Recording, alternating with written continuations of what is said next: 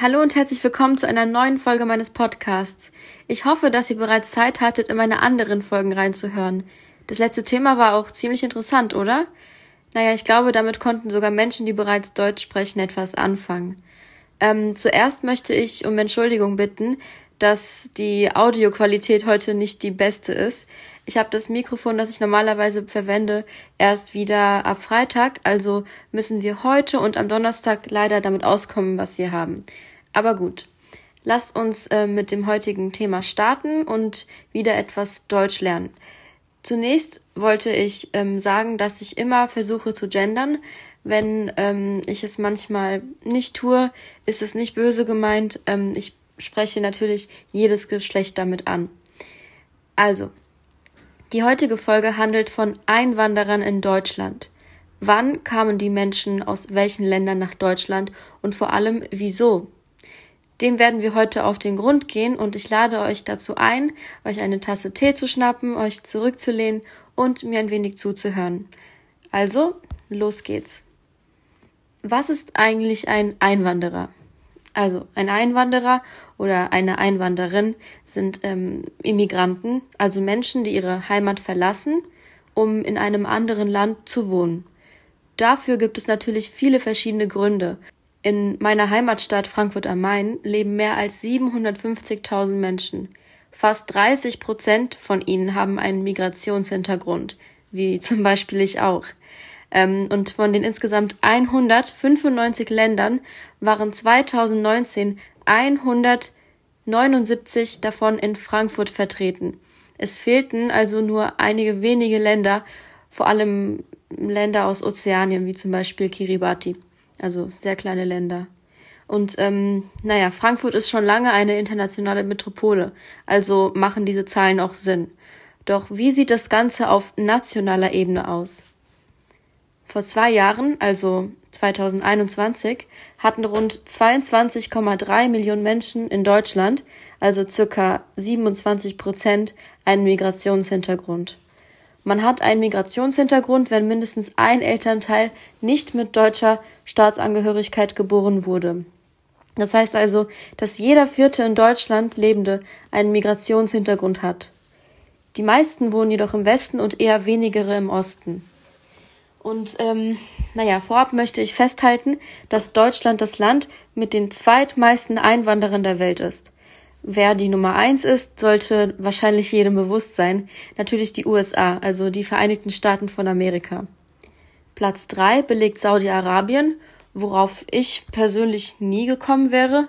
Ich weiß nicht, ob euch das bewusst war, aber gut.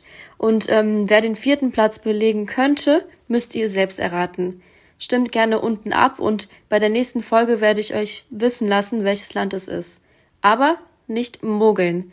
Versucht mal ohne Google darauf zu kommen. Die erste große Menge an Menschen, die nach Deutschland einwanderte, waren Menschen aus Osteuropa, also zum Beispiel Polen. Viele wollten zu Beginn des 20. Jahrhunderts über Deutschland mit dem Schiff nach Amerika fahren. Bei einigen klappte dies jedoch nicht, da sie auf der Reise krank wurden oder sie kein Geld mehr hatten und hier also praktisch, ja, strandeten. Der Zweite Weltkrieg veränderte natürlich auch vieles in Deutschland. Das Land war zerstört und die Menschen sehr arm. Und dies folgte dazu, dass 1946 fast eine Million Deutsche nach Nordamerika auswanderten. Circa zehn Jahre später unterzeichnete die deutsche Regierung einen Vertrag, durch welchen viele sogenannte Gastarbeiter nachkamen, um dem Land dabei zu helfen, äh, wirtschaftlich zu wachsen. Zwischen Ende der 50er Jahre und Anfang der 70er Jahre kamen über 14 Millionen Arbeiter nach Deutschland. Aber es gab dabei einen Haken. Sie sollten nur einige Jahre in Deutschland bleiben und sich keineswegs, also auf gar keinen Fall, niederlassen. Deshalb auch der Name Gastarbeiter. Sie waren quasi zu Gast in Deutschland, um ähm, ja hier die harte Arbeit zu leisten und dann wieder abzuhauen. Also unvorstellbar eigentlich. Und ja, glücklicherweise blieben viele von ihnen in Deutschland und bauten sich hier ein neues Leben auf. Die ersten Migranten, die nach Deutschland kamen, waren aus Italien, und zwar im Jahr 1955 bzw. 56. 1960 kamen dann Menschen aus Spanien und Griechenland, 1961 aus der Türkei, 1963 aus Marokko, 1964 aus Portugal, 65 aus Tunesien und 68 Menschen aus dem ehemaligen bzw. damaligen Jugoslawien, was es ja heute nicht mehr gibt. Und ähm, genau, also für diejenigen, die es nicht wissen, das sind zum Beispiel Serbien, ähm, Montenegro, genau. Und ähm, den Gastarbeitern wurde das Leben hier aber leider ganz und gar nicht einfach gemacht. Also es herrschten wirklich grauenhafte Verhältnisse und ähm, sie wurden teilweise wirklich wie Tiere behandelt. Also sie hausten ähm, zu zehnt in Zimmern, in denen heutzutage ein Mensch schlafen würde, ähm, hatten keine Heizung, hatten also hatten es wirklich nicht leicht ähm, und auf jeden Fall wurde ihnen das, also sie waren nicht wirklich willkommen in Deutschland, würde ich mal sagen. Es wurde schon deutlich gemacht, dass sie kommen sollten, um zu arbeiten und ähm, wenn es dann aber auch mal reicht, war es auch irgendwie nicht äh, zu schade, dass sie wieder gehen konnten. Also ganz, ganz schrecklich eigentlich, genau. Und ähm, nach einiger Zeit gelang es aber vielen, ähm, dass sie ihre Familien aus den Heimatländern nachholen konnten dann waren sie nicht mehr alleine, was ja schon mal besser war. Und äh, ja, viele taten dies auch, um ihren Kindern und Enkeln ein besseres Leben zu ermöglichen. Und ähm, naja, leider gefiel dies vielen Deutschen gar nicht und die Gastarbeiterfamilien litten oft, da sie ausgegrenzt und natürlich auch diskriminiert wurden. Also viele Deutsche wollten dann einfach nichts mit den Migranten, sag ich mal, zu tun haben. Ähm, genau. Und sie waren halt einfach die Außenseiter, sag ich mal, der Gesellschaft.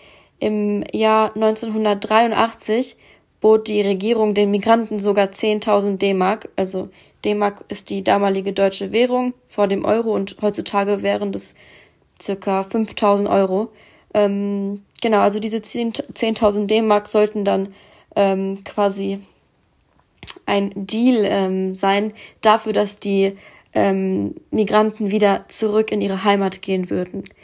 Also ja, ganz, ganz schlimm. Und gut, als der Kalte Krieg endete und die Sowjetunion zusammenbrach, kamen auch viele Russen, Kasachen oder halt andere Menschen aus der Ex-Sowjetunion nach Deutschland, wie zum Beispiel meine Eltern. Und ähm, wofür ich natürlich auch sehr, sehr dankbar bin.